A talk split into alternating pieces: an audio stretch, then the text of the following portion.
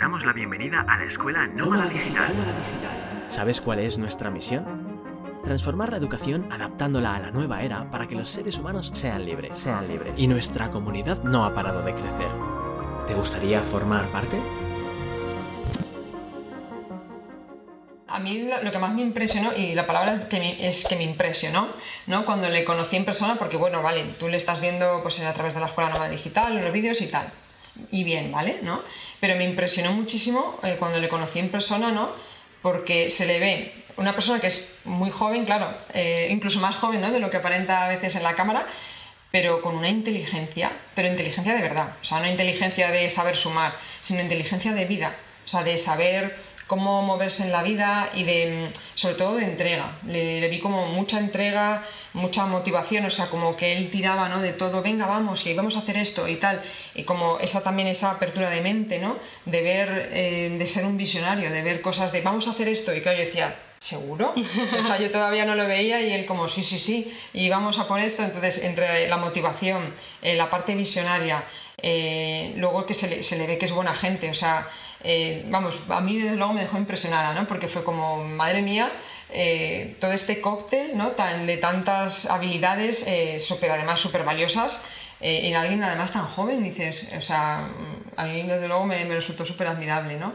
Eh, pues esa pues la valentía que ha tenido ¿no? al montar todo eh, porque también hace falta valentía o sea una cosa es que tú tengas el impulso y la motivación y otra luego es atreverse porque hay riesgos ¿no? cuando ya te metes en proyectos tan gordos y, y encima tú eres el que tira de ellos y también me pareció súper admirable el equipo que había formado. Eh, eso dice mucho de, de alguien. O sea, cuando conocía todo el equipo y cómo era el equipo y qué tipo de personas había en el equipo, no me quedo duda, vamos, de que, de que Antonio es un crack. Es un crack en muchos, en muchos aspectos, no solo en el aspecto profesional, sino luego también en el personal. Eh, porque también he visto cómo él no solo ha querido hacer crecer su negocio, sino que él ha querido eh, crecer él como persona. Y eso también dice mucho, ¿no? Y él ha dedicado tiempo, energía eh, a esto, al crecimiento personal y, y también eso se, se ve, ¿no? Por una parte, a mí me ha servido como ejemplo muchas veces para mm, cuando no he encontrado el impulso, pues me acordaba de él, ¿no? Del impulso que tiene, de la energía, de, de esa motivación.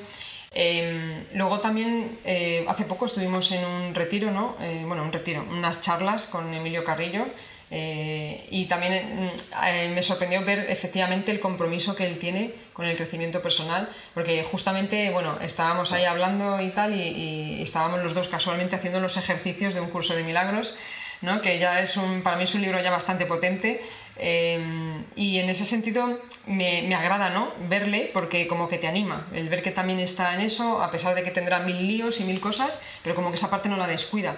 Entonces a mí me sirve mucho de, de inspiración y de ejemplo, de ver cómo él apuesta por sí mismo, ¿no? Entonces a mí me sirve, porque yo necesito un poco esa parte también a veces de que se me olvida, ¿no? De apostar por mí misma y tal. Y, y bueno, en ese sentido, eh, yo creo que lo mejor que puede aportar una persona es cuando uno se convierte sin querer en, en ejemplo, ¿no? De algo bonito, de algo valioso. Entonces, en este caso, yo a, a él, si tuviera que definirlo en una palabra, para mí es el ejemplo. El ejemplo, de verdad, porque mm, ya te digo que no solo a nivel profesional, que también, o sea, evidentemente su desarrollo profesional también me inspira, pero es que además también tiene esa parte ¿no? del desarrollo personal. La anécdota más, vamos a decir que ahora, ahora me río, pero en aquel momento lo pasé fatal, fue que, bueno, eh, fui, eh, fui a grabar una entrevista que le hizo Antonio G a Sergio Fernández y fuimos a la sede ahí de, de IPP. Y claro, yo todo profesional, me traje mis, mis eh, focos, mis dos cámaras, o sea, yo dejaba una cámara grabando fija, otra con el gimbal, iba grabando primeros planos, no sé qué, los micrófonos inalámbricos, ¿no? Para que no les molestaran, tal. Y entonces, eh, bueno, ya Sergio Fernández es una persona muy ocupada y dijo, tengo media hora aquí y ya está, para grabar, ¿no? Bueno, pues estaba terminando la entrevista, eh, íbamos por el minuto 25 y yo con mi cámara grabando y de repente me di cuenta de que no había encendido los micrófonos. Fue como... no me lo puedo creer. Porque, Ay, esas cosas pasan. Claro, porque en otras conferencias a lo mejor estoy con una sola cámara y estoy monitorando, pero claro, yo aquí me movía, tal, no podía monitorar, eh, además los dos micrófonos se grababan en diferentes grabadoras. Bueno, eh, fue un desastre en el sentido de eh, que esa sala es una sala muy minimalista, tan minimalista que tiene un eco tremendo, que no, es imposible grabar nada sin micrófono porque el eco es tan tremendo que es- no se entiende lo que se Ya. dice, no se entiende.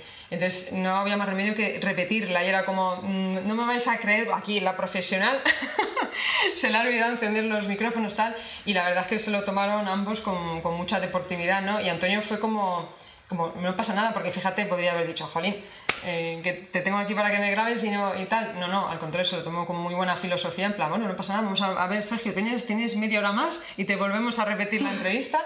Y también me dejó sorprendida porque fue, jolín, no se ha molestado, se lo ha tomado bien, está buscando soluciones, ¿no? En vez de que- quejarse o lo que sea, o culpabilizar, pues enseguida, pues no, no, ¿cuál es la solución?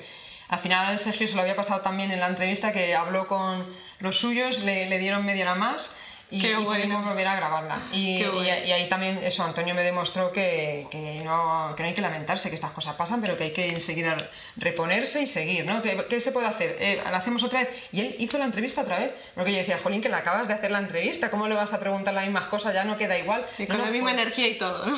Pues quedó súper natural al final, o sea Qué que- bueno, qué estupendo.